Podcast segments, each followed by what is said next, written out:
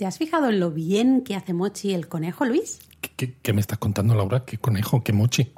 Mira que eres despistado. El conejo que hace Mochi, típico de la luna llena de septiembre en Japón. Ah, ese conejo. Claro, yo es que soy más del ratón canguro en la luna, ¿sabes? El Muad'Dib. Vaya tela con la referencia friki, Luis. Eso es de Dune, ¿no? De Sí, Dune. efectivamente. Vale, eh, pero bueno, todo esto tiene su explicación. Y es que en este episodio de Japón a fondo vamos a hablar del Tsukimi, la festividad de contemplar la luna de la cosecha o la primera luna llena del otoño.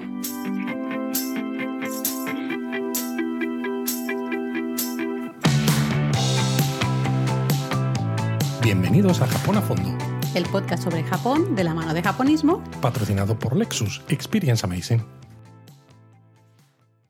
Bueno, pues eso es, hace dos días, el pasado martes, realmente se celebró la festividad del Tsukimi, ¿eh? esa tradición de contemplar la luna llena de la cosecha, esa primera luna llena del otoño. Ah, o sea que esa luna que vimos desde casa tan rellena, tan brillante, Tan rellena. tan bonita, era la luna del Tsukimi. Claro, como aquí no tenemos nada que cosechar, Eso es. Bueno, nosotros, oye, podemos cosechar éxitos en japonismo. podríamos, manera, podríamos. Otra ¿no? cosa es que los hagamos o no. Bueno, a ver si nos ayudáis, ¿eh? que tenemos un libro que sale justo hoy. Justo hoy, bueno, lo- después podemos hablar de eso. No nos liemos. No nos liemos. Porque hoy queremos hablar justamente de, este, de esta festividad. Y oye, ya que estamos, pues a lo mejor podríamos hablar también de otros destacados, ¿no? Del otoño en Japón. Pues sí, yo creo que encaja otoño. perfecto.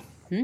Eh, la festividad del Tsukimi sí que era una manera, un poco en los inicios, de agradecer a los dioses esas buenas cosechas, ¿no? Y también pedirle su favor en el futuro. Lo que pasa es que en la actualidad esto ha quedado un poco olvidado, ¿no? Y realmente es una festividad que se celebra, eh, bueno, de manera no tan animada, digamos, ni no tan global. Exacto, es sino- más personal, ¿no? Sí, Quizás. sí. También porque, claro, pues al final, como con todas estas festividades, ¿no? De celebración de cosechas y demás, cuando luego tienes malas cosechas, dices, pero si yo he seguido siendo bueno, ¿por qué la tengo mala? Entonces, mira, es mejor quitarle, ¿no? Toda esta historia religiosa a la festividad y celebrarlo, pues de una manera, pues, que, oye, es que bonita es la luna, pues ya está. De cuando hablamos de esta luna llena de, de otoño, ¿no? esa primera luna llena de otoño, la luna llena de la cosecha, nos referimos a la luna, la primera luna llena que aparece alrededor del noveno mes del calendario tradicional japonés, ¿eh? Eh, que tradicionalmente caía como a mediados ¿no? de otoño y era la Chushu no Meigetsu. Qué bonita la luna llena de la cosecha. y esto qué No, random. porque Luis. estabas hablando de la luna llena y me estaba recordando, ¿no? La canción La Harvest Moon de, de Neil Young.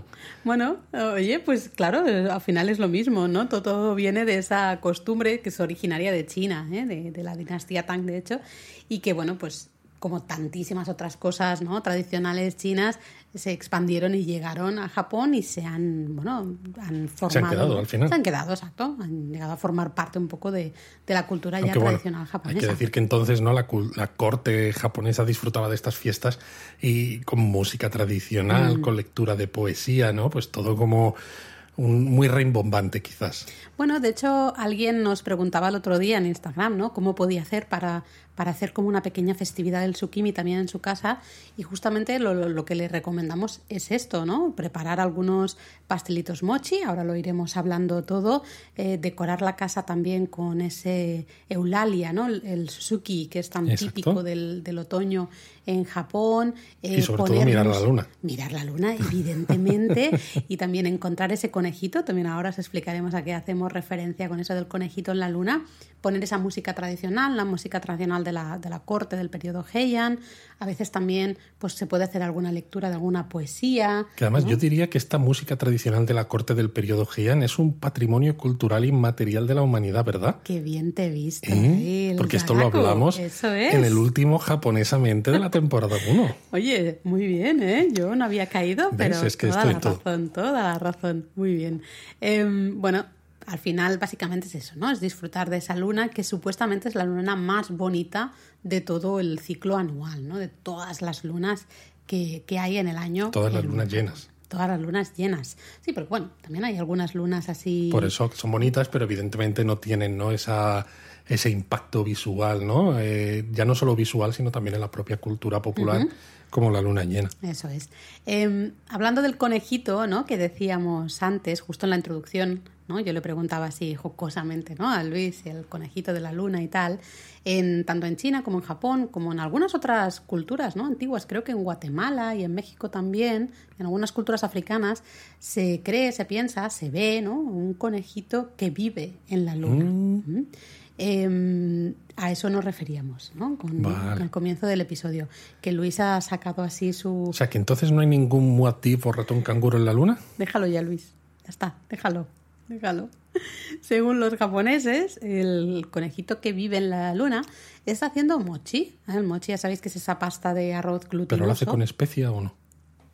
A ver, esto solo lo va a entender la gente que Es sea broma, tan friki es broma. Mm. como tú. Así que déjalo ya, déjalo ya. ¿ah? Pues eso, el conejito que vive en la luna está haciendo mochi, que es esa pasta de arroz glutinoso. Eh, por ejemplo, los chinos creo que está haciendo, está moliendo algo en un mortero, ¿no? O algo así. Es decir, La cada. planta de la inmortalidad. Ah, vale, no. Porque quiere el elixir, preparar el elixir de la vida. Madre mía, qué O poético. sea, sería como la piedra filosofal de Harry Potter, pero en, chino. Madre mía, ¿qué está pasando en este episodio de podcast hoy? No sé cómo va a acabar esto, ¿eh? Mal, claramente. Mal.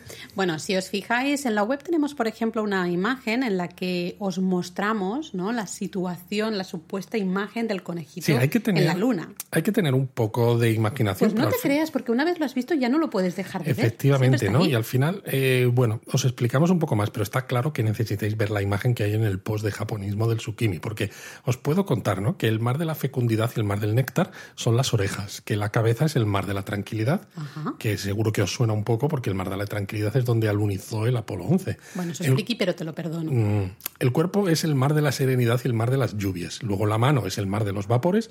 Y lo que es el mortero, la plataforma donde el conejo está haciendo mochi, está formada por el mar del conocimiento, el mar de la humedad y el mar de las nubes. Delita. ¿Cómo te quedas? Eh, creo que me es más fácil si voy a japonismo.com, Mm, sí. busco el post del Tsukimi Y veo conejito. ahí la imagen, porque me está costando un poco hacerme la imagen en, en la cabeza, ¿no? Pero bueno, el motivo de la presencia de este conejo en la luna es una, al final, como tantísimas otras cosas, ¿no? Es una leyenda, eh, una antigua leyenda japonesa.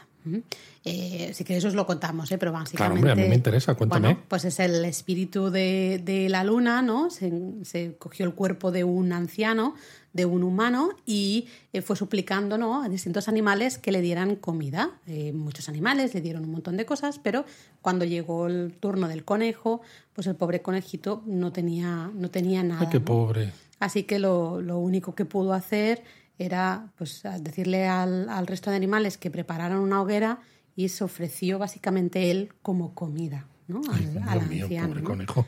El anciano entonces como que se mostró, ¿no? mostró quién era realmente, era la, la- El dios de la luna. y recompensó un poco ¿no? al conejo que había ofrecido su propia vida y se, pues, se lo llevó con él a la luna para que viviera ahí feliz y tranquilo para siempre. ¿no? Pero con un traje de astronauta conejilo, ¿cómo? No lo sé, lo que sí es así haciendo mochi. Lo tiene ahí en la luna, pero O sea, muy lo bien. tiene un poco explotado, ¿no? Es como, mochi. ya que no has hecho, no tenías nada para ofrecerme, sí, sí, te llevo a la luna, pero vas a hacerme mochi hasta el final de los tiempos. De hecho, hay muchas teorías, ¿no? De por qué los japoneses creen que hay un conejo en la luna haciendo mochi, ¿no? Eh, hay esta leyenda, luego también el juego de palabras, que yo creo que puede tener bastante que ver, o a lo mejor es. mm, no Es sé, casualidad. el- sí, casualidad o el resultado, ¿no? Tenemos mochizuki, que es luna llena, pero también mochizuki también puede significar hacer mochi, el hecho de hacer, de preparar mochi. Qué ¿no? casualidad. Así que bueno, no se sabe, ¿eh? No se sabe. Así bueno, ¿Qué fue tenemos. antes, el mochi o el conejo? El huevo y la gallina. Me he quedado, me he quedado sin palabras. No sé qué decir. No se sabe. No se sabe. Bueno, aparte de, eh, el, el proceso ¿no? de contemplación, esta tradición de contemplar esa luna llena y de intentar ver ese conejito haciendo mochi, como hemos dicho, pues hay decoraciones ¿no? típicas de, del tsukimi. Ahí se hace como un pequeño bodegón, digamos, así artístico, ¿no? No es exageradamente complicado, pero bueno, son Comparado con otras festividades japonesas, es verdad que no. no, pero bueno, son esas cositas que necesitamos, ¿no? Entonces, apuntad. Lo primero que necesitáis son el tsukimi dango. Sí, ¿ah? esto que además, aparte de decoración, sirve también para cuando una vez que ha decorado, te lo comes. Básicamente. Oye, perfecto, ¿no? Es perfecto. Una decoración comestible. A Eso mí es me parece maravilloso. Estupendo. Eh, tsukimi dango no dejan de ser dango, es decir, esos pastelitos no redondos hechos con pasta de, de arroz glutinoso, con mochi, Y claro, como son blanquitos, ¿no? Y son así redondos, pues representan... Representan la luna de, de otoño, precisamente, la luna de la cosecha. Y además eh, se considera que tiene una forma auspiciosa, ¿no? De hecho, también la luna, es como la luna llena es auspiciosa, con lo cual comer chequimidango al final nos trae salud ¿no? y felicidad. Pues perfecto. Pero luego antes has mencionado ¿no? el Suzuki, ¿no? Ajá, sí la eulalia esta, ¿no? Que era especial en esta fecha también. Hay tres millones de traducciones, ¿no? Del Suzuki, la eulalia o la hierba de las pampas también a veces, ¿no? Como creo que en inglés es pampas grass, creo que viene de, de, ahí, que se suele hacer un arreglo floral, ¿no? Una decoración como en Ikebana, usando justamente este, estas, estas ramas de Suzuki, que son la típica imagen del otoño, ¿no? Y que más representan una buena cosecha de arroz, tienen esa simbología, con lo cual tenemos, mm, por un lado, esas bolitas dango, ¿no? El dango, que representan la luna y traen como salud, prosperidad, buena suerte, y luego tenemos ese Suzuki em, que representa una buena cosecha ¿no? del arroz, algo que, claro, en el pasado. Exacto, era, importante porque se hacía justo la celebración en ese momento. Exactamente. Porque era justo el momento de cosechar el arroz, ¿no? Que, que, era un cambio un momento muy importante en la sociedad japonesa, ¿no? Porque en aquella sociedad el arroz era el principal, la principal fuente de alimento y, realmente todo lo que era la comunidad se giraba en torno al cultivo, del arroz, efectivamente. Totalmente, y de hecho la gran mayoría ¿no? de, de, festivales, muchos de los festivales que hay todavía en la actualidad se relacionan de alguna manera en pues evitar plagas o conseguir buenas cosechas, etcétera, etcétera, ¿no? Del, del arroz. Estas serían las dos cosas principales. Luego lo podemos decorar con algunos otros productos de otoño, ¿no? Hay quien pone algunas castañas, por ejemplo, algunas calabazas, que las calabazas japonesas, nativas japonesas, son verdes en el exterior, ¿eh? No son, no son las, las calabazas... Eh, las naranjas que todos tenéis en la cabeza, sobre todo pensando en Halloween, exacto. Eh, y luego sería el tema de la comida, que yo creo que es el que nos interesa. Ah, sí, a nosotros siempre nos interesa y damos gracias de que, igual que cada festival japonés lleva aparejado un tipo especial de comida, el tsukimi no sea una excepción, ¿no? Porque también hay comidas típicas que se hacen en este festival. Exacto, si ya teníamos ese platillo ¿no? de los tsukimidangos, los mochis, que representaban la luna y como ofrenda a la propia luna llena, pues lo que ha dicho Luis, pues oye, pum, luego, te lo comes. Estupendo y maravilloso, son muy deliciosos. Estamos en una fecha ¿no? que empieza el otoño, que acaba de empezar el otoño, porque mm. bueno, depende de cuándo sea esa luna llena, pero suele ser a finales de septiembre. Entre mediados y finales de septiembre, algún año ha caído de octubre, algún año ha caído mm. exacto, con lo cual las castañas, por ejemplo, las verduras de temporada otoñales eh, cocinadas o frutas de temporada, muchas veces también se comen en esta festividad porque es que encaja perfectamente con la temporada. Exacto, luego también pues tomar un vasito de sake o un vasito de té. Al final es una, eh, ya veis que es una festividad mucho más tranquila, ¿no? Es decir, hablamos de un festival porque sí que es un festival, pero no es un festival de, más tranquila, a la calle. Más sencilla, ¿no? Y quizás con menos eh, unas cosas marcadas que en otras festividades, ¿no? Donde hay mucho más para mucho más parafernalia, ¿no? Sí, entonces aquí es todo como mucho más relajado, ¿no? Que si escuchas esa música de, de la corte o lees algunos poemas del Manyoshu y te tomas un, un, vasito de té verde mientras comes un dango y ves la luna, ¿no? Claro, y luego cuando estás con tu pareja, ¿no? Pues eh, levantas la cabeza y le llamas, oye, es Genji, ven aquí, ¿no? como el Genji Monogatari, ¿no? Mm. Oye, pero si esto os aburre un poco, ¿no? Si pensáis, oye, es que solo con el mochi eh, o solo, ¿no? Esto se queda un poco corto. ¿Qué me dices de las hamburguesas del McDonald's? Bueno, tremendo. o sea, es que realmente Japón es un país bastante único en este sentido porque son capaces de, eh, en el siglo XXI, de seguir manteniendo estas tradiciones, estas mm. fiestas, estos matsuris, pero al mismo tiempo muchas de estas cadenas, tanto japonesas como internacionales, estas mm. cadenas de restaurantes, de cafeterías, de lo que sea, utilizan estas fiestas para preparar productos que resulta que se venden, pero vamos, de una manera brutal, porque a la gente les encantan los productos típicos de ciertas celebraciones. Además siguen la idea de ese eh, producto estacional, ¿no? los japoneses, la comida japonesa no solo estacional, sino además muy limitado, ¿no? Porque es una oferta que dices... eh, Dura para unos días y ya. Exacto, alguien se ha tomado la molestia de pensar en unas hamburguesas, como el caso que estamos hablando ahora, ¿no? En McDonald's. Bueno, que son muy famosas, claro. Exacto, son muy famosas y son especiales que tienen un huevo frito que asemeja a la luna llena. Bueno, según McDonald's. Según McDonald's. es como simboliza. Simboliza, la- la exacto. luna. Pero que duran en carta muy, muy Muy poquito. poquitas semanas, sí, creo que un par de semanas antes de que, que sea el tsukimi es cuando se ponen a la venta. Es súper, súper limitado, ¿no? Pero bueno, esto es algo que vais a ver en Japón, como digo, en grandes cadenas a lo largo de todo el año, porque Mm. las grandes cadenas también hacen eh, versiones especiales de cafés, de hamburguesas cuando llega Halloween, también las hacen cuando llega la floración del cerezo en primavera, Mm. El etcétera, etcétera, el también. movingi también, No sé, exacto. un montón de cosas, totalmente de acuerdo, ¿no? Y bueno, antes decíamos que quizás una celebración que eh, es más en las casas, ¿no? Que no hay, es eso, no, no hay grandes fiestas en las ciudades y demás, pero sí hay algunos sitios, ¿no? Recomendados que hacen pequeños eventos específicos para disfrutar del tsukimi en, en grupo, ¿no? Con Totalmente. Sí, os vamos a contar algunos de ellos para que cuando vayáis a Japón, si vais justo en estas fechas, a finales, mediados finales de Cambia septiembre. cada año, hay que cambia mirarlo cada cada año, hay que ¿eh? mirar cuándo es esa luna llena, para que apuntéis estos sitios en vuestro itinerario, porque sin duda, si la luna llena de otoño, la luna de la cosecha, ya es bonita de por sí, imaginad si estáis, ¿no? Pues con más gente, escuchando esta música, o escuchando estos Claro, poemas, un ambiente etcétera. especial, ¿no? Por ejemplo, quizá el más recomendado de todos es el castillo de Matsumoto, ¿no? que durante varios días, no solo evidentemente el día grande del Tsukimi, pero también... Son seis días. Sí. ¿no? Tres días como antes de Ah, la luna llena vale. y otros tres días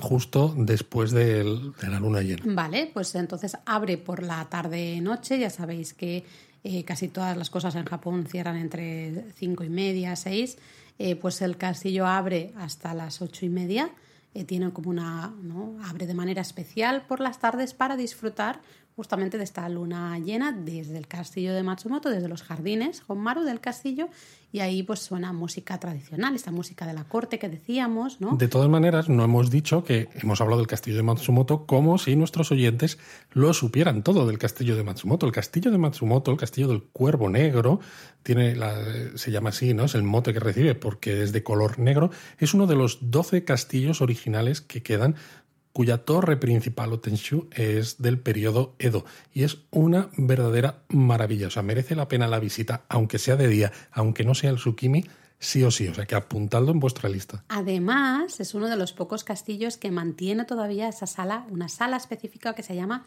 Tsukimi, que es una sala específica donde se supone que era para justamente Efectivamente. eh, disfrutar ¿no? de la contemplación de la luna llena. Por eso no ¿no? nos extraña que se siga haciendo esta celebración en el castillo de Matsumoto, porque la contemplación de la luna es algo que, que le viene de Va lejos. muy acorde ¿no? al efectivamente. propio castillo. Entonces aquí, pues eso, tenéis música tradicional, además os servirán té, hay una pequeña ceremonia del té, del estilo Urasenke. De eso también hicimos un episodio del podcast, ¿verdad? Sí, hay, pero lo curioso de la ceremonia del té en el castillo de Matsumoto es que los tres primeros días se hace con el estilo de la escuela. Urasenke y los tres siguientes días se hace con el estilo de la escuela Omotesenke. Es verdad, yo es que como estudié Urasenke, pues ya Claro, me, las olvido, otras te me olvidas. olvido del resto. Toda la Mira que eres, Laura. Luego, si el castillo de Matsumoto nos viene bien, también Yo creo que sí, porque está dos pena, horas ¿eh? y media en tren directo desde Tokio, desde Shinjuku además. Es decir, más fácil, imposible. pero no, también otro castillo muy interesante sería el castillo de Himeji, esos los jardines que hay justo al lado, que es el Kokoen. Exacto, otro de los castillos de los 12 castillos originales. Aquí también hay un pequeño festival, ¿no? Para disfrutar de la contemplación de la luna llena de otoño. Hay música, en este caso, con taikos y, bueno, cambian un poco los eventos cada año.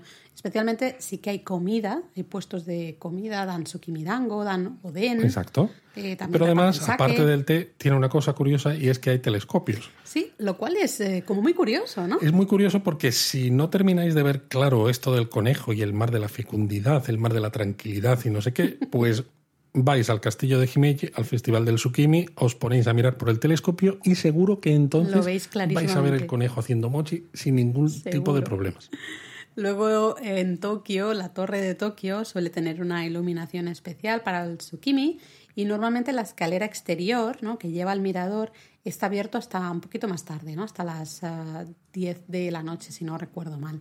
Luego también hay, suele haber eventos especiales en la torre de Tokyo Skytree. Eh, también hay apertura por la noche y iluminaciones especiales en los jardines eh, Sankeiyen de Yokohama. Sí, y, si te quieres ir un poco más lejos, pues puedes irte hasta el santuario de Ise, que es el santuario más sagrado del sintoísmo en Japón, donde hay también una fiesta del Tsukimi con poesía en directo y música tradicional. Es decir, en este caso es tradición a tope, como no podía ser de otra manera tratándose del santuario de Ise. Claro, que ya es de por sí es tradición a Es tope. hiper tradicional. Em, Pero ¿te parece que hablemos del resto del otoño? Sí, sí. Visto un poquito, que ya hemos hablado así un poquito del Tsukimi, hemos hecho un repaso un poco, ¿no? De, de la leyenda de ese conejito, de la comida, de las decoraciones y de dónde disfrutar de ese Tsukimi. Podríamos hablar, ya que estamos, del resto del otoño. Que una puntualización, tradicionalmente, otoño en Japón empieza en agosto. Siguiendo el calendario, digamos, tradicional. Esto lo decíamos en el episodio 1 de esta segunda temporada. Ah, no me acordaba, es verdad. Madre mía. Ya no me acordaba. Hace dos semanas, Laura. Sí, es que la vida pasa muy rápido y pasan muchas cosas. Entonces, eh, agosto, septiembre, octubre sería eh, otoño al estilo tradicional, pero realmente es septiembre, ¿no? Y con, con ese tsukimi como que da el pistoletazo de salida. Es el ¿no? pistoletazo de salida. a- al otoño. Em, ¿Qué podemos contar? Pues, por ejemplo, el clima. Yo creo que es de las cosas que dijimos la semana pa- pasada, no la anterior. Pero bueno, te has saltado octubre y noviembre, ¿no? Si estamos hablando de un poco del otoño. Sí, pero quería hablar del clima en general. Ah, del clima en general, vale. Sí, ¿no? Porque. ¿O quieres hablar cosas concretas de cada mes? Bueno, Dime, ya que, dime, ya dime que estábamos quieres. hablando de que septiembre, ¿no? Era cuando empieza el otoño de verdad, porque aunque tradicionalmente fuera agosto, pero septiembre es el Tsukimi que da el Sí. pistoletazo, pues hombre, yo creo que estaría bien decir, pues bueno, pues alguna cosilla de octubre y alguna cosilla de noviembre, ¿no? Para completar este círculo otoñal. Me estás liando, Luis, me estás liando. Yo quería ir un poco más rápido y ya me estás liando. Bueno, os vamos a contar que eh, según el calendario, antiguo calendario japonés, septiembre era, eh, recibía el nombre de Nagatsuki, que es el mes en el que las noches se alargan, ¿no? Es que es súper bonito. Me parece poético. muy poético. Mm. Muy poético y al mismo tiempo muy descriptivo. Sí, porque al final es eso, los días se van haciendo más cortos, Y es más cuando, cortos, y es las cuando noches se se, van empieza haciendo más largas. a notar de verdad, ¿no? Porque todavía, aunque desde el equinoccio, ¿no? El, el solsticio de verano ya las noches empiezan a hacer más largas, es en el equinoccio de otoño, ¿no? Cuando empiezas a notar que de verdad la luz empieza a, está- brillar por su ausencia, ¿no? Y dices, Sí. ¿qué está pasando aquí? Sí, sí, sí, ya, bueno, ya se nota ya, sí, sí. Luego, octubre, según el antiguo calendario japonés, recibía el nombre de Kanatsuki, ¿ah? Que es el mes de los dioses, aunque a veces también se puede traducir al contrario, el mes Es sin no dioses. dioses. ¿ah? Porque, eh, bueno, la- dice la leyenda, ¿no? Un poco, que en este mes todos los dioses de japoneses se reúnen en el gran santuario de Izumo. Entonces, claro, en el resto de Japón Se quedan pues es el dioses. mes sin dioses, ¿no? Muy curioso. Mientras que en, en la prefectura de, de Shimane sí que tienen ahí Los tienen todos todos. Los, los dioses, ¿no? Eh, y luego noviembre, según el antiguo calendario japonés, recibía el nombre de Shimotsuki, ¿ah? que es el mes de la escarcha. Claro, porque es cuando empieza a ver las primeras heladas. Eso es. ¿ah? Así que eso es un poco la definición de cada uno de los tres Pues ¿Estás parece- contento ya? Pues sí, porque es muy poético y creo que ya que hablamos ¿no? de, de- de Japón y de esta tradición tan bonita como es el tsukimi, pues vamos a profundizar un poco en, en ellas. Venga, me parece bien. Eh, luego el clima, que era una de las cosas que hablábamos hace dos semanas, ¿no? De cuándo viajar a Japón, y decíamos justamente que otoño es un gran momento para viajar a Japón, porque tenemos todavía temperaturas, ¿no? Mm, Más o menos cálidas, no excesivamente calurosas, pero cálidas, ¿no? Por las eh, mediodías o las mañanas, y luego ya pues va bajando la temperatura, pero Es una estación agradable porque es de esto, ¿no? De que por el día estás a gusto y por la noche como que te apetece a lo mejor una chaquetita ya. aunque... Depende es- de en qué momento Ahí del está, otoño, ¿no? claro. Porque evidentemente si de vamos en noviembre... a noviembre cambia mucho. Exactamente, ya en noviembre, pues probablemente depende de dónde vayamos o depende del año, pues habrá que llevar, yo recuerdo, ¿no? Estar por mi cumpleaños, que es el 15 de noviembre, eh, Ya pues, lo sabéis. estar en, en Kioto y ir con el abrigo de, de invierno, ¿no? Ya, Pero es que normal. claro, es que Kioto hace Es que ya mucho hace calor frío. Mm. cuando hace calor y hace mucho frío cuando hace frío. Luego, eh, importante en septiembre, menos en la primera quincena de octubre, pero, de octubre, pero especialmente en septiembre, tifones. Eh, los tifones empiezan a llegar con fuerza en agosto, pero es en septiembre cuando más daño pueden hacer o cuando más fuertes eh, pueden ser. Bueno, hay que recordar que según el antiguo calendario japonés, lo que hemos dicho, el mes de septiembre recibía el nombre del mes, eh, yo no solo eso, del mes que las noches se alargan, sino también de Nagametsuki, que es el mes de las lluvias duraderas. Ah, es verdad. Es verdad. Y es, precisamente por esto, porque llegaban los tifones. Los tifones. Eh, tifones ya sabéis que, bueno, hay que estar un poco preparado, ¿no? Saber un poco qué sucede, pero especialmente si no os afecta en planes de transporte, tampoco en principio hay que preocuparse demasiado. Son vientos fuertes, lluvias fuertes, pero no tiene por qué pasar nada. Quizá mejor eso, más que ir con paraguas, ir con una chaqueta que tenga capucha, porque como el viento es fuerte, eh, el agua cae, pues en lugar de caer de arriba abajo, cae el lateral. Eh, si llevas el paraguas abierto, el viento hace que el paraguas acabe destrozado, con lo cual dicen, mira, me pongo la capucha y a correr. A correr, total. Recuerdo cuando nos eh, pilló un tifón que estábamos, paseamos por Shinjuku y por Shibuya ¿no? Creo que fue bajo el tifón, acabamos completamente acabamos, vamos, empapados. Empapadísimo. Pero salieron unas fotos preciosas porque había un color muy, muy extraño. sí, Shinjuku tenía un color especial. Tenía un color especial, ¿eh? Sí, sí, total. Ay, Dios mío, lo que no sé qué va a ser de este, de este podcast, ¿eh? no sé dónde vamos a ir a pasar. Pero bueno, destacamos en otoño varias cosas. Bueno, aparte del Tsukimi, ¿no? que es el protagonista de este episodio, pero en otoño no podemos dejar de mencionar el momillí, evidentemente. Ah, ese cambio de color de las hojas. ¿ah? Aunque yo creo que deberíamos dedicarle un episodio en exclusiva, porque del momillí en concreto se pueden contar un montón de cosas. Y si las contamos ahora, esto se va a hacer eterno. eterno. Y ya, ya vamos mal de tiempo, seguramente. No, vamos bien. vamos bien? Vale.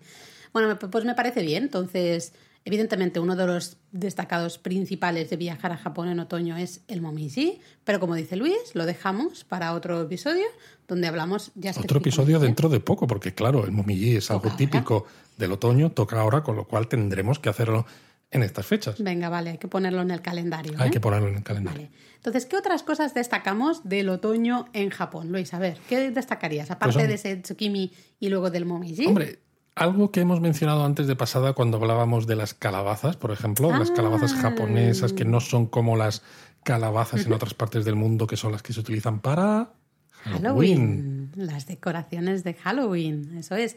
Lo curioso es que muchas veces, eh, justo después de, de, las celebraciones de Obon, ¿no? a mediados de agosto, ya podéis ver en Japón un montón de decoraciones de Halloween. En las tiendas de todo a 100 ya están vendiendo un montón de decoraciones de Halloween. Bueno, esto era como cuando vivíamos en, en, Londres, que empezaban a poner las decoraciones de Halloween y que duraban dos meses y justo llegaba Halloween y al día siguiente ya estaban las de Navidad, aunque todavía quedara un mes y medio, dos meses. Bueno, de hecho, una vez recuerdo que fui por la tarde, la tarde de, Halloween, a ver si encontraba alguna cosita más de decoración y ya no había nada porque en las tiendas ya estaban cambiando para el día la gente ya, había comprado las cosas antes.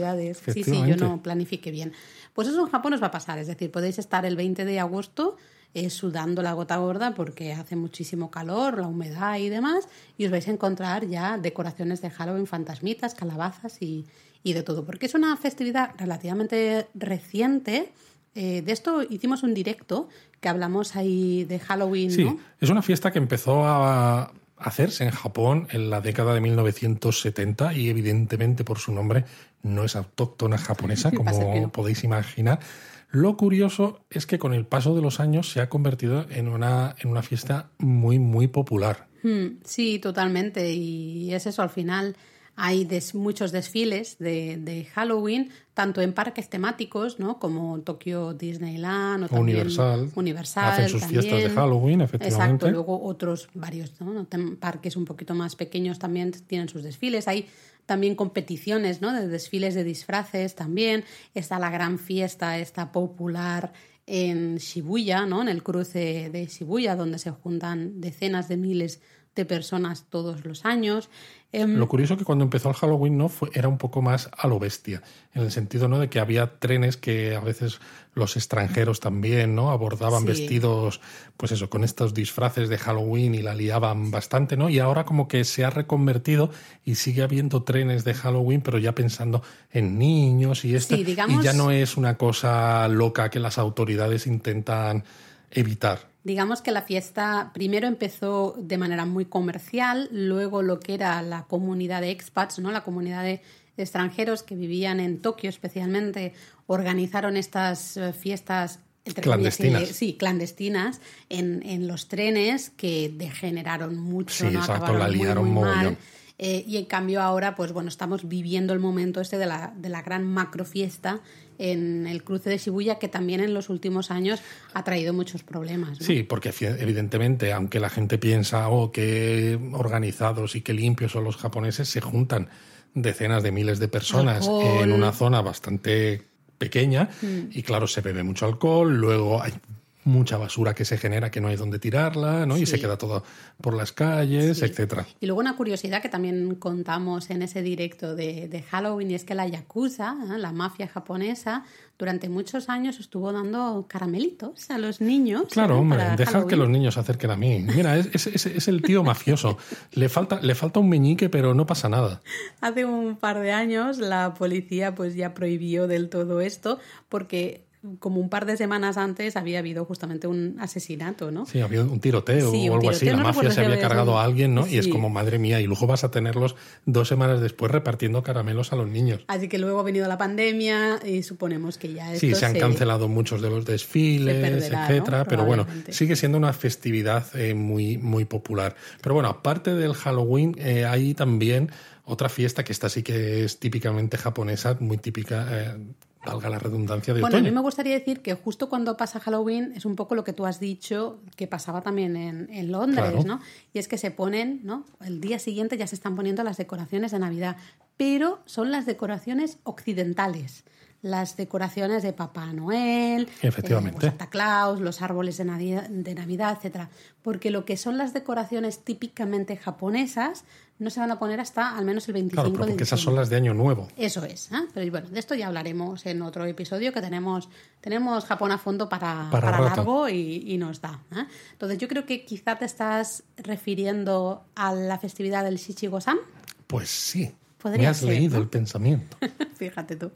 Shichigo-san, Shichi significa 7, Go significa 5 y San significa 3. Así que literalmente es 7, 5, 3. que básicamente es una festividad dedicada a niños y niñas, niños de 3 y 5 años y niñas de 3 y 7 años.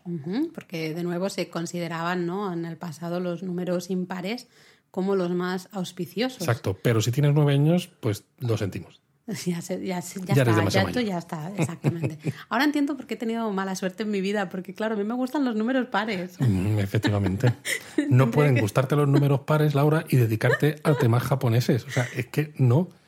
Bueno, en esta festividad, eh, básicamente los niños ¿no? Va- visitan los santuarios sintoístas locales. ¿eh? Pueden ser lo- el santuario de cerquita de su casa o cerca de la casa de los abuelos, lo que sea, básicamente para agradecer ¿no? a las deidades que sus hijos estén sanos y fuertes y también un poco para, Para pedir que lo sigan estando. Exactamente, ¿no? Para que, para que sigan teniendo una, una buena vida. Lo curioso de esto Sí, lo que es bonito, yo creo, aparte ¿no? de la motivación del festival, es que se viste a los niños por primera vez Mm. a la manera tradicional. Con las niñas van con unos kimonos bueno, Preciosos. preciosos, con unos peinados también que dices, madre mía, si es que parecen peinados del día de que te vayas a casar, casi, Mm, ¿no? muy Y, y son todavía pequeñitas, con jaoris, ¿no? Chaquetas, lo- los niños llevan los hakama, también los kimono, etcétera. Entonces, es una festividad muy bonita de ver si eres un turista. Si tienes un niño japonés, es muy bonita, pero un poco menos porque resulta carísima.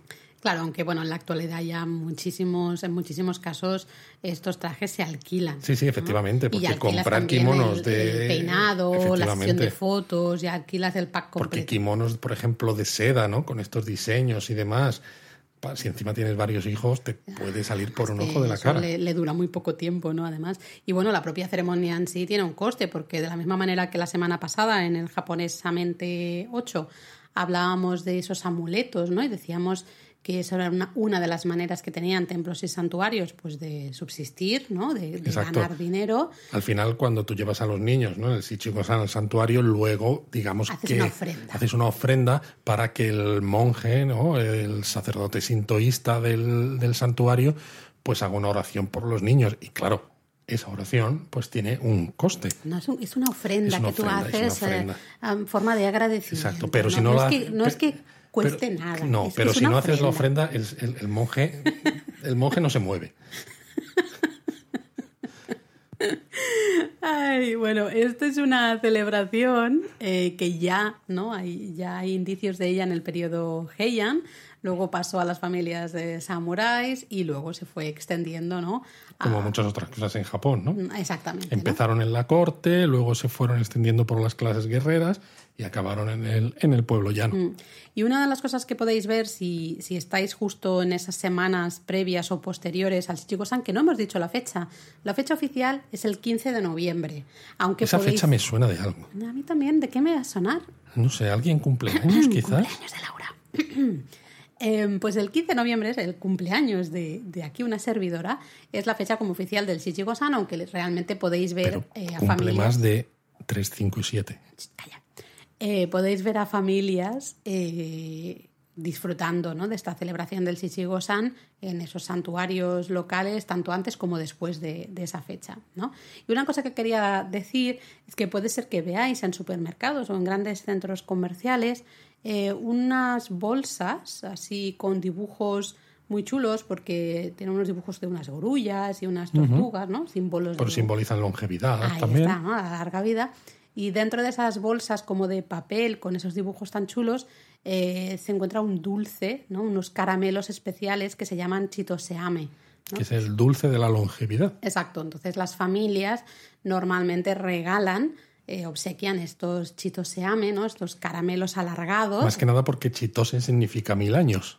Ajá. Y se emplea, ¿no? Claro, entonces se emplea para referirse a la... O sea, Claro. es que todo en Japón, en este tipo de Todo festividades, es todo simbología. Mm. alegórico, exacto. Todo es, eh, tiene simbología, ¿no? Igual que tú has dicho antes que si las, las bolsas con las grullas, las tortugas, pues el propio caramelo también, ¿no? Recibe este nombre porque el nombre del que se le da al propio dulce, ¿no? Eh, se refiere a largos periodos de tiempo, que es lo que esperas que vivan tus hijos. Exactamente. Es ¿no? muy bonito. Y oye, a los niños, pues ellos estupendos, ellos contentos y felices, les dará igual la simbología. Total. Pero dicen, el caramelo me lo llevo y esto me gusta mucho. ¿no? Pero bueno, puede ser, si lo veis eh, por ahí, puede ser un recuerdo también muy bonito. A mí especialmente me gusta por la bolsa.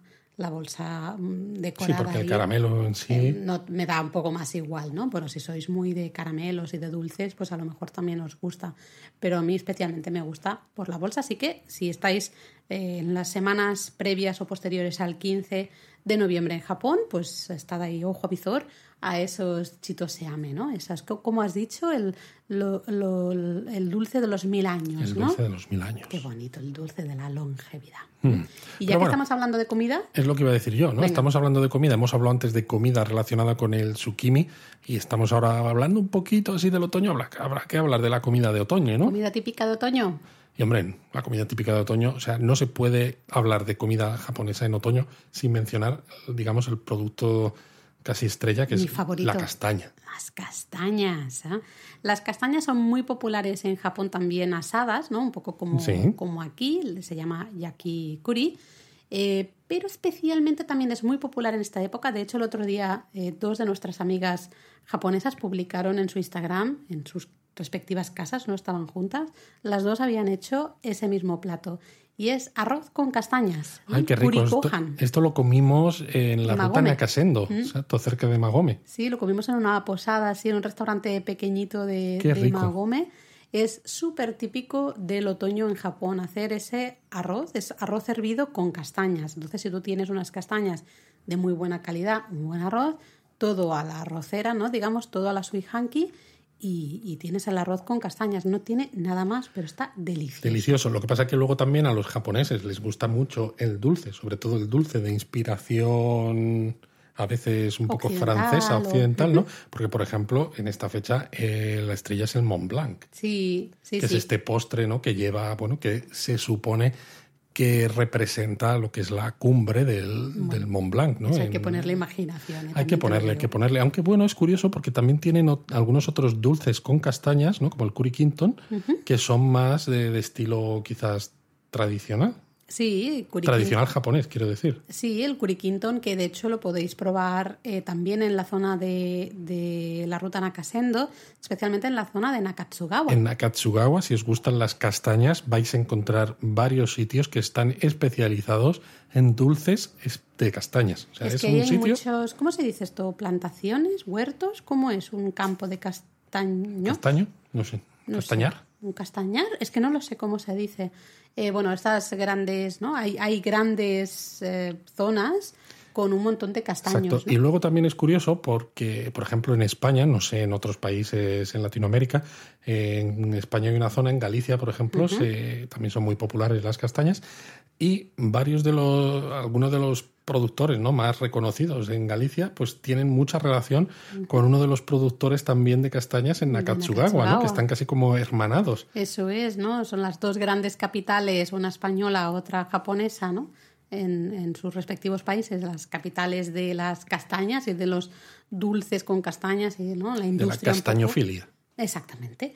¿Eh? Y, y ahí podéis encontrar un nexo. De hecho, uno de los eh, responsables de una de estas pastelerías en Nakatsugawa, pues nos invitó a un té. Estuvimos hablando con, con él bastante rato, ¿no? Y nos enseñó fotos de su padre, de su abuelo, ¿no? Sí, Recuerdo y nos bien. enseñó recortes de periódico de cuando estuvo visitando a España, ¿no? España en Galicia. Galicia, exacto, y de, de cómo los medios locales ¿no? recogieron esta, esta, esta efeméride. Sí, sí, sí. Ese, bueno, intercambio un poquito también de información y de eh, buenas prácticas y de también de castañas, ¿no? De, de productos, de que, oye, pues yo voy a probar Pero sobre todo de buen rollo. Sí, sí, sí. Fue, la verdad es que muy bonito, ¿no? Pero bueno, aparte de las castañas, que se nota que me encantan las castañas, porque podría estar tres horas hablando de castañas, em, más cositas típicas del otoño. Pues hombre, si en el otoño hemos dicho que el momillí es típico, no este cambio de color de las hojas de los árboles, y en Japón hay muchos arces, ¿no? que es el momillí, pues es típico encontrar tempura de momillí. Eso es. O sea, es una hoja de arce, literalmente, en tempura. Cualquier cosa en tempura está rica. Sí, efectivamente. Así que da igual, vale. Lo, lo curioso es que se supone que, que el, el cuerpo humano en nuestro estómago no procesa la celulosa, ¿no? Con lo cual tú te puedes comer una hoja, pero te da igual. O sea, lo único que vas a extraerle alimento es a la tempura en este Bueno, caso. Pero bueno, te la comes agua, igualmente porque es verdad que está buena. Está muy buena. Además, es como muy bucólico el hecho de estar tomando ese momiji tempura mientras estás viendo esos colores del otoño, a lo mejor es de noche y hay unas iluminaciones especiales y llevas la bufanda porque Sobre hace frío. Pero sobre todo cuando está bien hecho, claro, porque si no, dices, no se detecta la forma de la hoja del arce en la tempura, ¿no? Con tanta masa de tempura, No, Tiene que ser sutil su para que cuando, a pesar de que esté rebozada y frita, se vea la forma de la hoja, claro.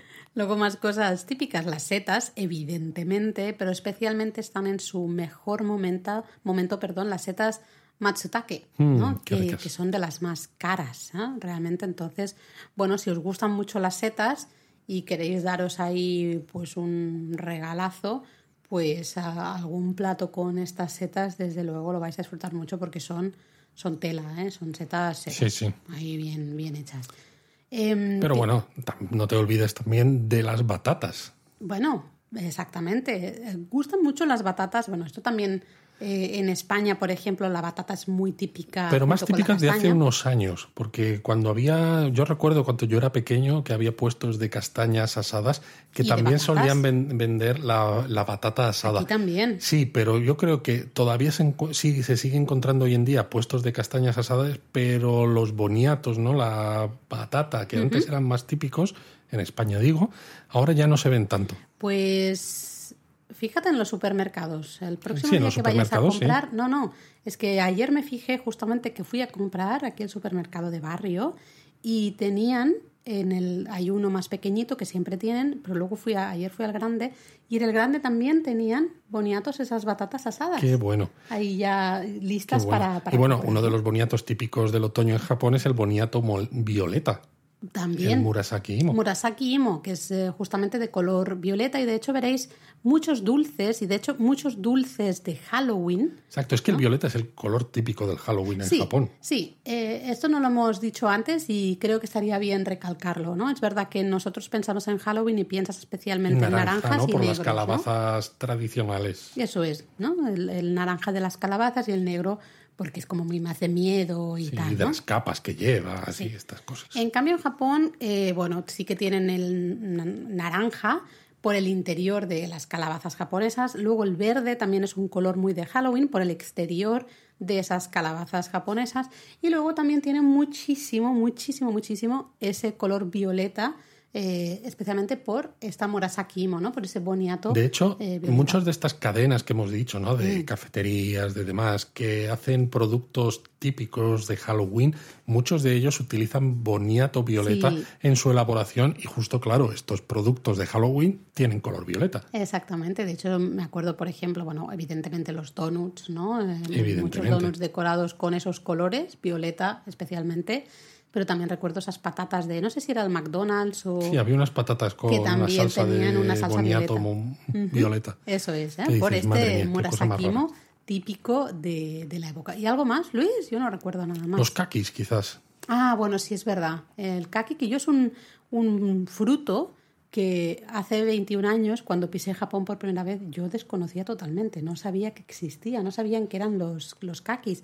Y un estudiante me, me regaló, justo con la llegada del otoño, me regaló una pequeña cajita con cuatro kakis. Y yo no sabía ni cómo se comían, si se comía la piel, si no. Eh, claro, no había internet en esa época, entonces tuve que estar preguntando a amigos en plan, oye, me han regalado esto, no sé cómo se come. Esto es una decoración, es Claro, no sabía qué era, no sabía qué era. Eh, en cambio ahora, ¿no? El, el kaki es, es también se puede encontrar más o menos fácilmente, pero es verdad que es muy, muy típico del otoño en Japón. Y bueno, ya que hemos hablado de la comida, ¿no? Pero hemos hablado de cosas típicas del otoño. Y ya que japonismo, ¿no? Tenemos una maiko en nuestro logotipo, yo creo que habría que hablar de bailes de geishas típicos del otoño, porque hay unos cuantos. Sí, porque normalmente pensamos en los bailes de geishas, que son los bailes de geishas de primavera. eh, Sí, son como los más famosos.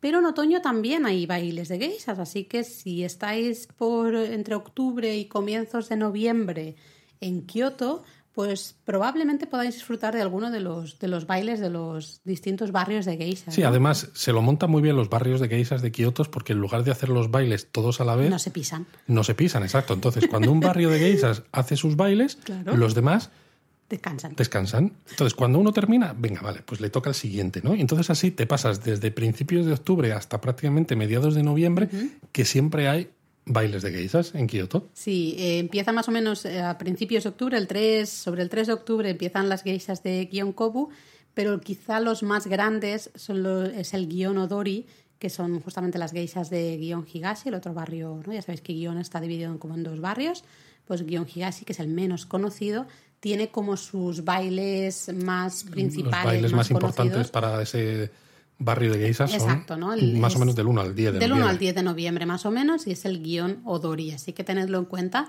porque probablemente podáis eh, conseguir entradas. Y, Es una manera de ver geishas, eh, muchas además, ¿no? Mm, y sin- ver arte tradicional con sus ver arte kimonos, tradicional, ver geishas, no molestarlas, ¿no? Encima y, y mantener un poco ese, ese mundillo, ¿no? Mm. Que si no, pues bueno, también es un... Todo el mundo este de las geishas, pues corre, corre peligro de, de desaparecer, ¿no? Y Sí. disfrutarlo a un precio pues claro. decente. No Sí, no es lo que te cena cuesta pagar una cena con geishas, efectivamente. Eso es. Y pues ya que hablabas de, de bailes de geishas, también podríamos hablar de festivales, ¿no? Ya sabéis que nosotros somos, nos, siempre lo decimos, Mm. Somos muy muy festivaleros. fans, somos muy festivaleros. Nos gustan mucho los matsuri, los festivales eh, japoneses. Y, siempre decimos que en cualquier época del año hay festivales, siempre hay algo, ¿no? Eh, en otoño, evidentemente, también hay muchísimos festivales. Eh, quizá, a ver, ¿cuáles podemos recomendar? Así, quizá yo empezaría por uno de los, eh, de, de los, un recuerdo personal. El festival de la lucha, del Vale. Kenkamatsuri, el Nada no Kenkamatsuri. Claro, tú lo recuerdas ese porque los japoneses que participaban iban muy ligeritos de ropa. No, iban muy ligeritos de ropa, sí, pero además Mm. es que el saque ahí corría que, que vamos, o sea, venga a beber saque esa gente. Además era un día, se celebra siempre el 14 y el 15 de octubre, muy cerquita de la ciudad de Himeji, como a dos estaciones de tren, o sea, se llega muy fácil. Y recuerdo que el año en que yo estuve hacía un frío tremendo para ser octubre, hacía un día muy feo, ¿no? Y claro, los participantes van todos con ese... Ay, ¿cómo habíamos quedado llamar al taparrabos tradicional? Alguien en Discord dijo una palabra que me gustó más que taparrabos. No sé, pues bueno, os lo, Bueno, os lo eh, dejamos por aquí para que si tenéis una palabra mejor nos lo digáis. Es que taparrabos es muy Sí, fea. y en el siguiente Japón a fondo, A en si el japonismo mini, lo diremos. Pues bueno, claro, eh, todos los participantes van con este ¿no? eh, taparrabos tradicional y hace frío. Entonces eh, estaban todos, venga a beber saque, venga a beber saque, y no veas, había un ambientazo espectacular. Bueno, ya, ya. No, no sé si me preocupa más que te gustara el festival por la cantidad de saque que bebiste o por los japoneses en taparrabos. Pero bueno, sea como fuere, Paso palabra. Sí, vamos a hablar de otro, que porque este que te has dicho tú, vale, claro, era un recuerdo personal, ¿no? Es a mediados de octubre, pero antes, en septiembre, hay un festival que es muy bonito, pero puede llegar a ser un- incluso peligroso. Ah, uy, sí, el sí. primer y segundo fin de semana de septiembre, es decir, justo en el primer mes de lo que es el otoño japonés, que es el Kishiwada Danjiri Matsuri Mm, que, se, que, que que este lugar, este festival tiene lugar en Kishiwada, que es eh, una ciudad, un pueblecito en, en Osaka. mm. Eh, de hecho, los danjiri son siempre muy espectaculares, ¿no? Porque básicamente es, son mm, carrozas o a veces como una especie de mikoshi de un- hasta cuatro metros de alto que, que los llevan, pero súper rápido Sí, si los por ves, las calles. si los ves de parado, claro, comparado con otros festivales de carroza, Dices, igual bueno, no te tanto, ¿no? resulta un tanto decepcionante porque dices, he visto carrozas mucho más grandes en otros festivales, pero claro, si tienes en cuenta que las calles de Kishiwada son estrechas, ¿no? A veces con curvas Ah, muy cerradas y que básicamente en el momento en el que empiezan a tirar de, de la carroza, luego hacen las curvas a toda velocidad con esas- esos mamotretos que igual que pasa en el en el guion en el guion Matsuri no en Kioto las ruedas son fijas o sea No los ejes no giran con lo cual exacto. Básicamente tienes que negociar las curvas no con la suficiente destreza porque también hay gente que va detrás pues para empujarlo no y que la carroza se deslice por la calzada eh, y no se choque contra ni contra los cables de electricidad ni contra los edificios que hay por las calles. Y claro a veces no se puede evitar y se choca y se medio vuelca y se da golpes, etcétera. Es una pasada porque si el guion Matsuri, ¿no? que se celebra en Kioto, ya lo sabéis, eh, en junio, en julio, perdón, em, lo ves que ponen, ¿no? Todos esas, el bambú en el suelo y le echan agua Está para todo como muy preparado para pim, hacer el giro. pero muy despacito. Venga, ahora vamos a hacer un poquito, pinga, pum, y lo hacen. Ahora un poquito más, patapum, venga, va girando. Esto es tonto es, último. exacto. venga, todos A toda allá". velocidad. Y es tremendo, ¿no? Entonces es muy Es muy divertido, pero eso con cuidadito. con cuidadito.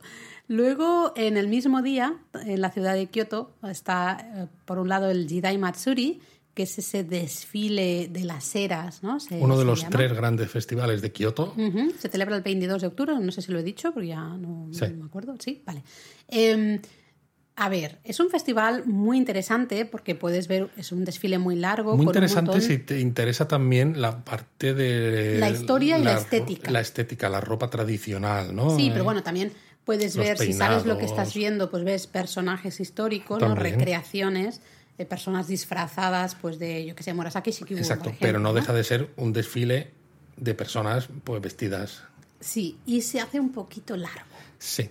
Las cosas como son, perdón, Sí, de hecho pero ya hemos dicho que es uno de los poquito. tres grandes festivales de Kioto, pero a nosotros el que nos gusta de los tres, el que más es el Guion Matsuri. Sí, sí, y de, de todas maneras es eso. Yo creo que si lo, si lo volvemos a ver en algún momento con más información en directo, ¿no? De mira, esto es esto, esto es lo otro.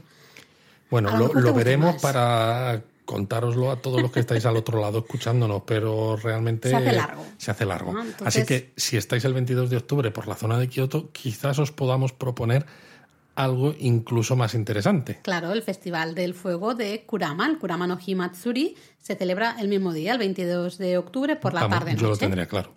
Yo sí, de hecho eso es lo que hice. Más Vi eso, ¿no? Las montañas que rodean a, a Kioto. Al norte. Una zona también con onsen, con un, un- templo maravilloso, ¿no? El cura madera, etcétera.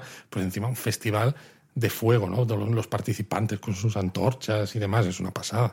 Sí, además Kurama no deja de ser una pequeña aldea, ¿no? Un poco de, de esto de las montañas del norte, con lo cual no es una gran ciudad ni nada. Y es todo como muy, entre comillas, de pueblo.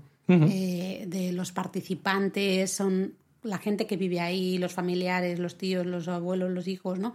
Y es todo como muy así de eso, de, de, de pueblo, ¿no? Y tiene un encanto especial. Eso Eso, sí. hasta ahora, que lo hemos contado aquí en Japón a fondo, porque entonces todos nuestros oyentes van a ir en masa, y entonces va a ser un festival pues de gente de pueblo, de los, eh, los Y de los chavales japonistas. y tal.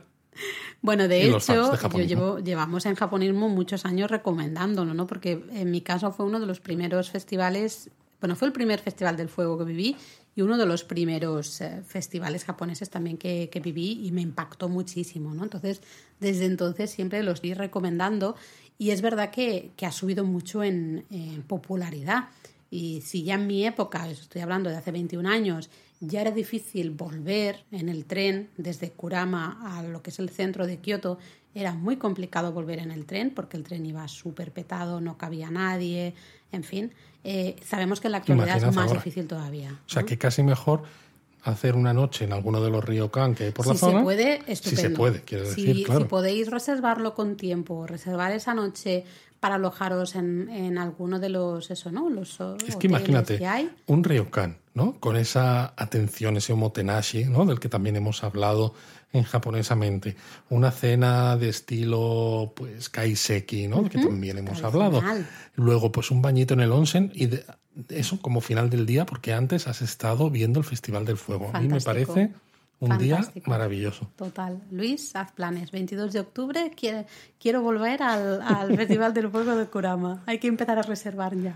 Es que no puedo porque estoy grabando podcast, Laura. Bueno, vale, luego. Luego, eh, también muy recomendable si estáis en el mes de noviembre, eh, los eh, mercadillos Torinoichi, ¿vale? Eh, se celebran en lo que se llaman los días del gallo, según el calendario. Varía un poco de fechas cada año, ¿vale? Eh, puede ser, por ejemplo, si es el 1, 13, 25 de noviembre, a veces luego será el 3, 16, lo que sea, ¿no? Eh, esto San Google nos lo dice año a año exactamente, ¿no? Eh, el más eh, popular de todos es el que se celebra en el santuario Otori de Asakusa, así que no hay excusas. No hay excusa porque a Estamos en Sakusa Tokio. todo el mundo va, todo el mundo lo conoce, es un sitio fácil de llegar en metro, así que Y ahí, eso es lo que hablamos la semana pasada, si no recuerdo mal, que es tradición comprar ese rastrillo de la suerte, ¿no? Que El hablamos kumade. de ese kumade, eso es. Pues estos es que está todo relacionado. todo. Además que nosotros, venga, no paramos de No paramos venga, de- podcast, hablar de esto, hablar de lo otro, pues claro. Exacto. todo, todo. Y bueno, otro festival que también es interesante, si queréis saliros un poco de las rutas turísticas más típicas por Japón, es el Karatsukunchi, Mm. que es del 1 al 4 de noviembre, tiene lugar en Karatsu. Diréis, ¿y dónde está eso? No, pues Karatsu es una ciudad de la prefectura de Saga. Y volveréis a decir, ¿y dónde está eso? Pues la prefectura de Saga está en Kyushu, que es la isla ¿Dónde está que eso? está pues más al sur, no Okinawa, pero de las cuatro islas principales de Japón, la que está más al sur y es la prefectura que está pegada a la de Fukuoka. Muy bien. Además, esas, eh, esos, eh, no me sale, las carrozas, ¿no? También son patrimonio. ¿no? Recordad que todo ese tipo de carrozas forman parte ya patrimonio de, de la humanidad, ¿no? Además, lo curioso de este festival es que tienen formas como muy curiosas, ¿no? Que sí, cascos de samurái, eh, también recuerdo una carpa, unos leones, ¿no? Exacto. De hecho, algunas de estas carrozas son del año 1819, ¿no? Que están mantenidas y conservadas pues de una manera exquisita y pueden llegar a pesar hasta 5 toneladas. Barbaridad. Sí, sí, tremendo. Y luego ya para terminar, eh, nos acordamos mucho de nuestro amigo Saito-san eh, en el Kikumatsuri, que es el, el festival de Cierto. los crisantemos, en el- que se celebra en el santuario Yushima Tenmangu, ¿no? del 1 al 23 de, de noviembre, donde se exponen como unos 2.000 crisantemos, se hacen esculturas con esos crisantemos y tal. Y digo que nos acordamos de nuestro amigo Saito-san porque con él estuvimos paseando por las mesetillas de Bunkyo. Tenemos un post en la web en el que hablamos justamente de esta zona ¿no? en la que está este, este santuario, ¿no? Exacto. Mesetillas de Bunkyo. Pero bueno, yo creo que hemos dado ya mucha información, Laura, sobre el tsukimi, sobre el otoño en Japón, etcétera, ¿no? Con lo cual ahora llega el momento de. Japonismo Mini. Bueno, pues ya que estamos en el japonismo mini, pues ¿qué podemos contar que haya pasado en Japón o que esté pasando en Japón? Pues quizás, por ejemplo, pues que el, partido que está en el poder en Japón, el PLD, está en pleno proceso de cambio de su de liderazgo, ¿no? Porque el que es primer ministro hasta el momento, ¿no? Yoshihide Suga, dijo que no se iba a presentar a la reelección. Y es Suga se cansó mucho en las ceremonias de de, aplaudir, apertura y de clausura de los Por eso aplaudía con desgana en claro, los Juegos Olímpicos. el señor y ha dicho hasta aquí. Y claro, diréis, ¿por qué esto es importante? Porque tal como es la costumbre japonesa, el presidente del partido que gana es el que luego se convierte en primer ministro. Y todo indica a que pese a, bueno, pues todo lo que hay con el coronavirus y la gestión y que puede haber gente descontenta y demás, el PLD seguirá ganando como ha pasado casi siempre en Japón y entonces el que esté al frente del PLD pues será el próximo primer ministro. Pero Suga no va a ser. Así Suga que no va a ser, hay así que que estar bueno, un poco atento a las próximas semanas porque es prácticamente el- el- la elección del líder del PLD es dentro ya- es ya mismo Mediados de octubre, ¿no? Me parece que era. ya son las elecciones las o sea que bueno generales. estaremos aquí atentos lo contaremos en Atentos. japonismo porque oyes no solamente de tradiciones vive el japonista sino también oyes contamos cosas del, De del día a día moderno de- Fantástico. Em, también dentro del japonismo mini, ¿te parece si hablamos un poquito de los comentarios de los fans, como hacemos Venga, siempre? La verdad es que en general ha gustado muchísimo el comienzo de la temporada, ¿no? En Discord nos... y eh, eso que no hemos pagado a nuestros fans No, hemos, no, todavía no, todavía no. A lo mejor en algún momento les cae algo, pero de momento no.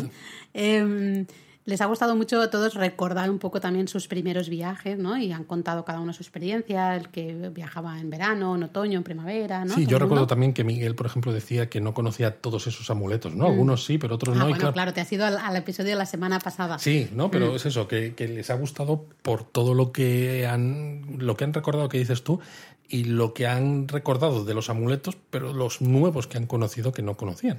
De hecho, me hizo mucha gracia Silvia, que hizo un comentario ¿no? que decía, pero vamos a ver, después de escucharos, ah, especialmente con el tema de los amuletos, decía, ¿hay que ir con la maleta vacía o hay que ir con, Pues con la maleta vacía, por supuesto. Por la maleta vacía, por supuestísimo. ¿Qué clase de pregunta es esa, Silvia? Pero bueno, ¿te parece si pasamos ya la palabra de, de este episodio? Sí, porque al final teníamos un episodio cortito, más o menos, y Ya como nos siempre estamos nos estamos enliando. Así que hay que decir la palabra japonesa, que de nuevo, pues intentamos que sean palabras que tengan sentido en la época en la que estamos y que cuando estéis en Japón, pues vayáis a escuchar y queremos que sepáis qué significan y cuál es su etimología, etcétera, etcétera. etimología y todo. Bueno, no sé si a tanto, pero como ya hicimos en el episodio anterior, hoy vamos a hablar de dos palabras. ¿eh? Ah, no lujo. una, no, dos. Qué ¿no? lujo. Eh, y eso sí, son palabras que ya hemos mencionado a lo largo de, de este episodio. Una es tsukimi y el otro es dango. Vale, pues empe- empecemos por la primera. A ver, Laura, Venga. Tsukimi, ¿de dónde viene esto? Pues tsukimi, como ya hemos dicho, es la fiesta de contemplación de la luna de otoño, ¿no? Y es que tsuki significa luna ¿no? y mi viene del verbo miru, ¿no? que significa mirar o contemplar, observar. Es el mismo mi de Hanami. Eso es, ¿no? Si hanami era contemplar las hana, ¿no? Las flores, tsukimi es contemplar la tsuki, la luna. Oh. Eso es. O sea, parece todo muy bonito y sin embargo es súper descriptivo. Bueno, es que es así, tsukimi. O sea, ver la literalmente ver la luna. Pues suena menos, menos bonito decir ver la luna. La tradición de la contemplación de la luna, Bueno, sí, de la queda cosecha. Queda mucho más bonito así. Queda bonito. queda bonito. Eh, y luego habría que también hablar del dango, ¿no? Que hemos hablado de, de ese tsukimi dango cuando hablábamos de las decoraciones. Exacto, y el de la tango, ¿no? Que son unas bolitas que se hacen con mochico o harina de arroz glutinoso, es decir, como el mochi, El mochi. y que se sirven normalmente en grupos de tres o cuatro bolitas que van ensartadas en un, en un pincho, en un palo, y puedes... Un pincho palo. Un pincho palo, y puedes comer dango pues como dulce tradicional durante todo el año, porque Mm. hay muchos, muchos dul- eh, tipos diferentes. Sí, mi favorito creo que, que lo hablamos en el episodio que, que hicimos de comida japonesa. Creo, me, me quiere Sí, me sonar. suena a mí que sí. mi favorito es el mitarashi dango, que es eh, esa brocheta, ¿no? Con esas tres o cuatro bolitas de, de dango, pero están pintadas con soja, una mezcla de soja y así azúcar. Bueno, a ti te gustan mucho estas que comidas que, que- que mezclan un poco los sabores dulces con los sabores Sí. sal- salados. Sí, me gusta, me gusta muchísimo. Es que están de muerte. Esos, esos mitarashi dango. Recuerdo unos que tomamos en Shirakawa-go. Sí. eh, estar paseando por Shirakawa-go. Bueno, y los que tomamos en el Monte ¿qué me dices? También, qué ricos estaban en el Monte Takao. Total. Es que me gusta mucho eso, justamente lo que has dicho, ¿no? Es eh, la parte como más saladita con esa mezcla, ¿no? De Esa salsa dulzona. Dulzona. Esto es una broma interna porque Luis siempre se ríe que siempre digo lo de salsa dulzona. Es que Pero es es que es así, ¿no? Efectivamente, pero bueno, también hay que decir que hay dango específicos según la temporada, porque eh, aunque a Laura le gusta mucho el mitarashi dango, cuando llega la floración de los cerezos es típico comer el hanami dango, que tiene tres colores, verde, blanco y rosa, justo como los árboles de cerezo, o bien el zucchini dango del que hemos hablado en este episodio, que es el dango típico para la contemplación de la luna. Y por cierto, no sé si sabéis que hay un proverbio japonés muy común que dice Hanayori dango. ¿no? Literalmente. Que significa mejor Matsumoto Jun que... Que flores, pues estupendo. Mejor Matsumoto Jun que todo. ¿eh? No. Eh, ahora os lo explicamos. Explica, explica Por favor, referencia. Luis. Eh, literalmente, este Hana Yori Dango significa mejor dangos que flores, ¿no? Es decir, hace referencia a mí, dame algo de comer o algo práctico, ¿no? Que no algo bonito o por estética como serían las flores, ¿no? Y de ahí, pues surgió, bueno, un manga que se, que se llama así, pero hay un juego de, de palabras ahí con ese con ese dango y una serie de televisión que fue protagonizada por Matsumoto Jun, de ahí el comentario de Luis. Efectivamente. Pero bueno, nos ha entrado un poco de hambre hablando así de dango, entonces yo creo que deberíamos irnos. ¿Vamos a comer unos dangos, Luis? Sí. Venga, vamos. ¡Mátame! ¡Mátame!